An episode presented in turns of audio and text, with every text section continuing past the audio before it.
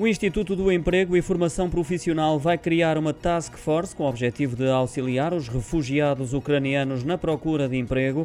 A decisão foi anunciada durante a reunião do Conselho de Ministros desta terça-feira. A task force procurará a melhor combinação entre as qualificações dos trabalhadores e as ofertas de emprego das empresas em Portugal. Este regime de proteção temporária terá a duração de um ano, que pode ser prolongado por dois períodos de seis meses, caso se mantenha a instabilidade na Ucrânia.